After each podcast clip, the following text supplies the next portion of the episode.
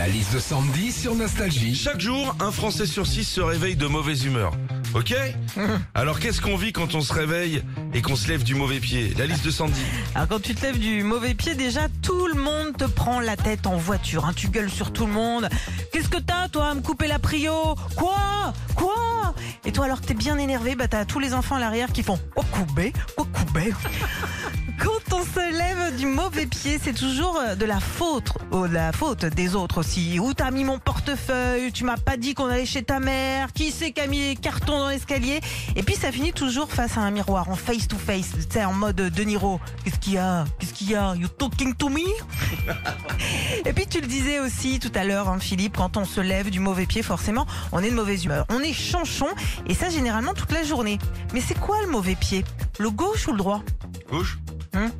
Non, chez toi, Philippe, par contre, c'est les deux et les mains aussi. hein. Retrouvez Philippe et Sandy, 6h-9h sur Nostalgie.